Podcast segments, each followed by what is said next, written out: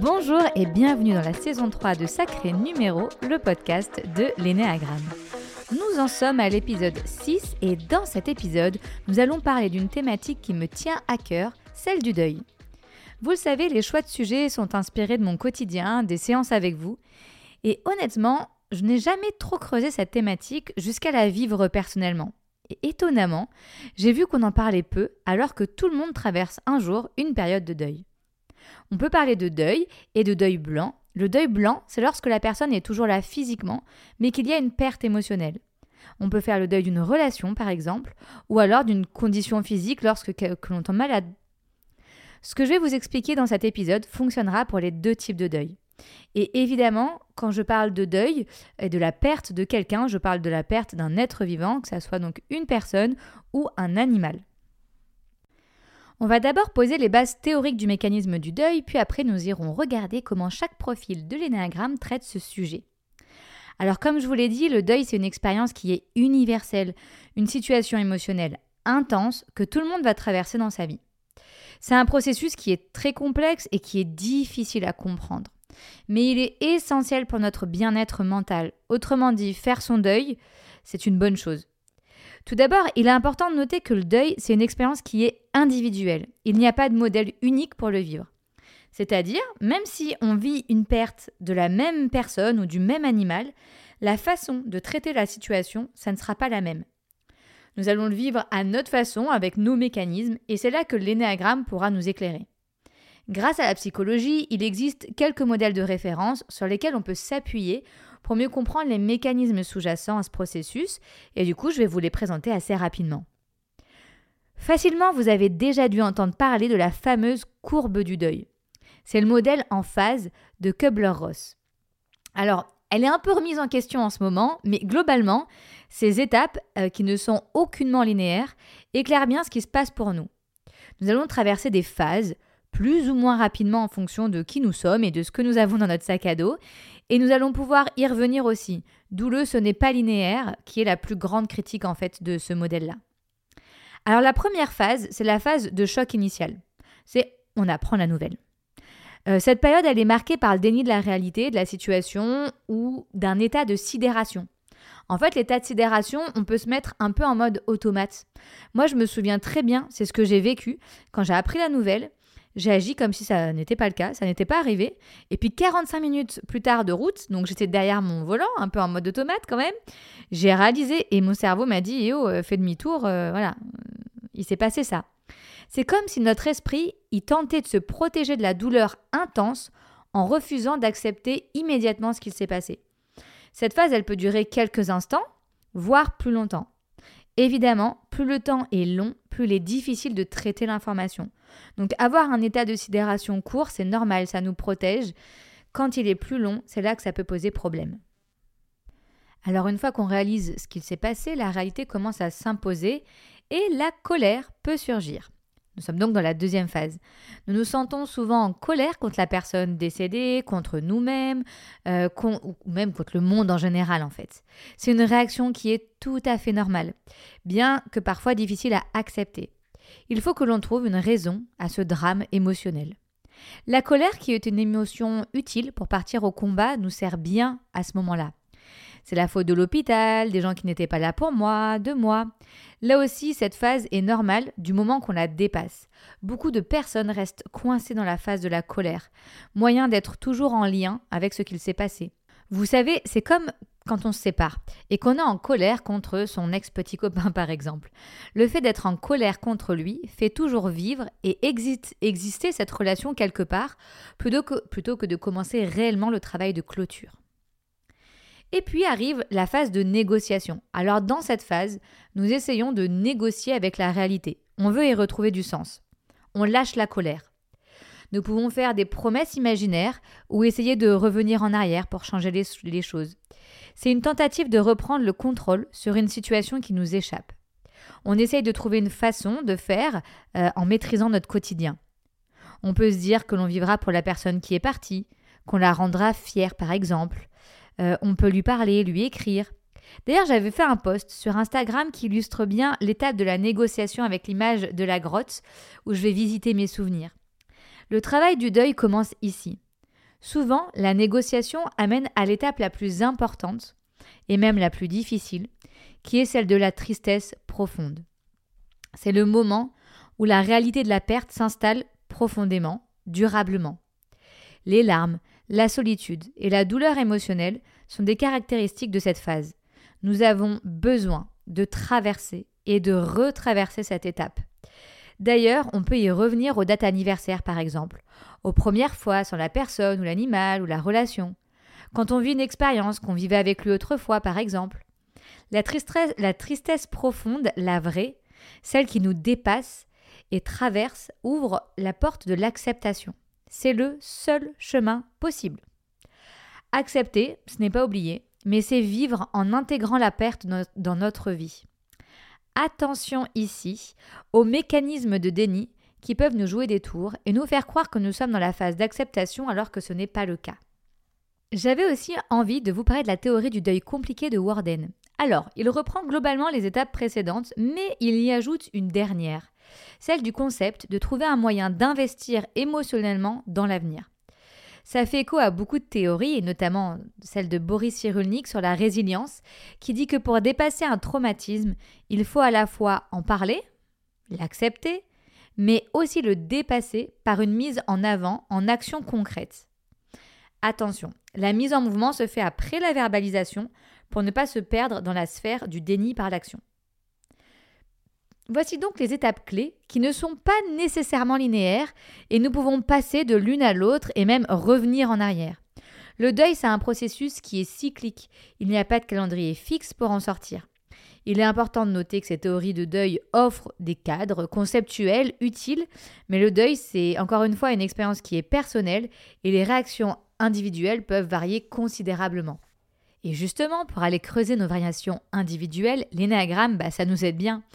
Globalement, il faut imaginer dans ces situations-là chaque profil en mode méga stress ou méga inconfort. On est en survie en fait. On voit donc nos parties sombres ressortir le plus car nous avons peu de ressources pour faire face à ces situations, à ce traumatisme, à ce choc émotionnel. Pour le profil 1, lorsqu'ils sont confrontés au deuil, ils peuvent ressentir le besoin de contrôler leurs émotions et de gérer la situation de manière ordonnée, le fameux bien faire les choses. Évidemment, ça peut les empêcher à faire face à la tristesse et à la douleur du deuil. Il va d'ailleurs être souvent dans la logistique plus que dans l'émotionnel pour se protéger de ce qu'il vit. Il va opter par une approche très rationnelle ou médicale, voyez, tout en prenant soin des autres avant lui. Le profil 2, lorsqu'ils sont en deuil, ils vont avoir du mal à exprimer leurs propres émotions et demander de l'aide. Donc soyez vigilants aux deux autour de vous qui vivent du deuil elles vont être bien plus préoccupées par le bien-être des autres. Elles vont se réfugier chez l'autre pour ne pas avoir à faire face à ses propres besoins.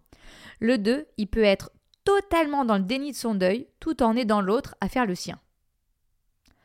Le profil 3, eux, ils peuvent se concentrer sur le fait de gérer efficacement la situation, ce qui peut les empêcher de faire face à leurs émotions réelles. Hein. C'est un peu similaire au 1 avec une différence de rythme. Le 3, il va vouloir passer vite les étapes désagréables et il va, il va vouloir optimiser en passant à côté des émotions des autres, ce qui ne sera vraiment pas le cas du profil 1. Encore une fois, pour les profils 4, deux possibilités, qui manquent de nuances évidemment. elles partent tous du même constat, l'intensité des émotions, qui va amener soit à couper les quatre de leurs émotions, tant le trou est béant dans leur cœur, voyez le concept Ou alors, euh, ce n'est pas de la tristesse qui va venir, mais plutôt une forme intense comme de la mélancolie, ayant même une tendance possible à la dépression. Dans cette phase, il est possible que le 4 soit en boucle sur ce, qu'il s'est passé, qu'il a envie de le dire, de le dire au monde entier pour recevoir de la compassion. Euh, soit, en gros, il en parle trop, soit il n'en parle, parle pas et il coupe.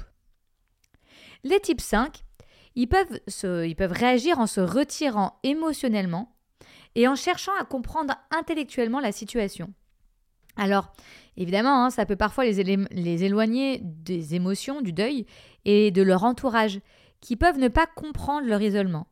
Ils peuvent préférer ne pas être là et se retirer physiquement afin de se, protéger émotionnellement. Le processus du deuil, il va être long et va longtemps rester à la première étape, tant il sera submergé par celle-ci. Il va avoir du mal à verbaliser ce qui pourrait lui permettre d'avancer dans son travail de deuil.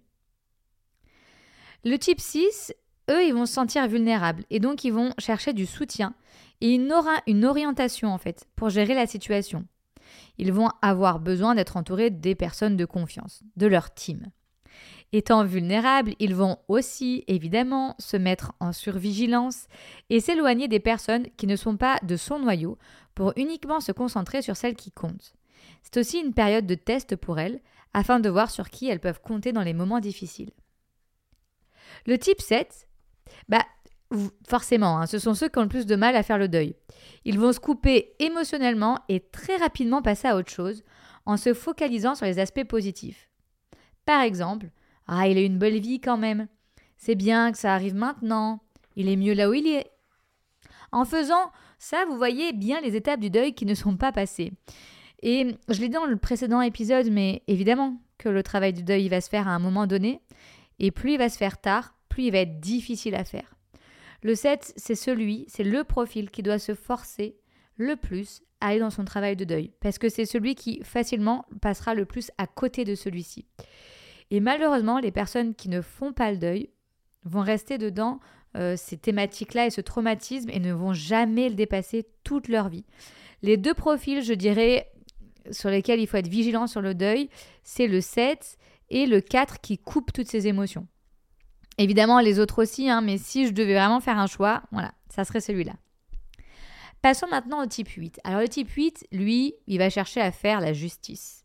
Lorsqu'elles sont en deuil, elles peuvent se sentir en colère, forcément, hein, c'est son moteur, face à la, à la perte, et chercher à dominer leurs émotions.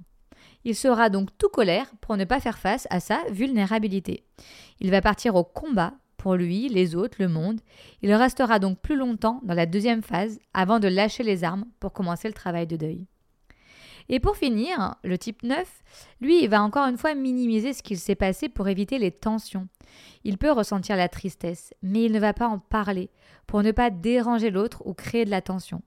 C'est pas du tout la même chose que le 7. Le 7, il va pas le ressentir cette tension interne ou cette tristesse interne. Le 9, oui. Donc le 9, ça peut ralentir fortement, son processus de deuil, hein, parce qu'il ne va pas l'exprimer, il ne va pas verbaliser ce qui s'est passé afin de préserver l'autre. Il va plutôt le vivre de façon solitaire, dans sa bulle, mais il faudra qu'il passe par la verbalisation pour commencer le vrai travail de deuil. Comme je vous le dis à chaque fois, ici ce sont des tendances. L'idée, c'est pas de s'enfermer dans un fonctionnement par rapport à son sacré numéro. Le plus important est de rappeler que dans ces moments, euh, soyez encore plus tolérants et avec beaucoup d'amour pour vous. Laissez-vous le temps, ce n'est pas une question de performance ni de timing. Nos histoires de vie nous impactent toutes différemment et ça influence notre façon de faire notre deuil. Ces mécanismes sont encore plus complexes, bien que souvent dans l'équation il y a d'autres personnes, notre famille, nos amis, il y a également notre place dans ce système qui joue dans notre façon de gérer la situation. Notre place dans notre famille par exemple il faut encore plus avoir des espaces différents, celui pour prendre soin de soi, celui pour prendre soin de son environnement, celui pour faire notre travail de deuil et donc prendre soin de la personne ou de, la relation qui est partie. Alors pour aider quelqu'un en deuil, il est important d'écouter, d'être compatissant et de respecter justement son propre rythme. Ne forcez pas quelqu'un en lui disant Mais si, il faut que tu passes à l'étape d'après, ça ne marchera pas. On n'est pas là pour les culpabiliser. Hein.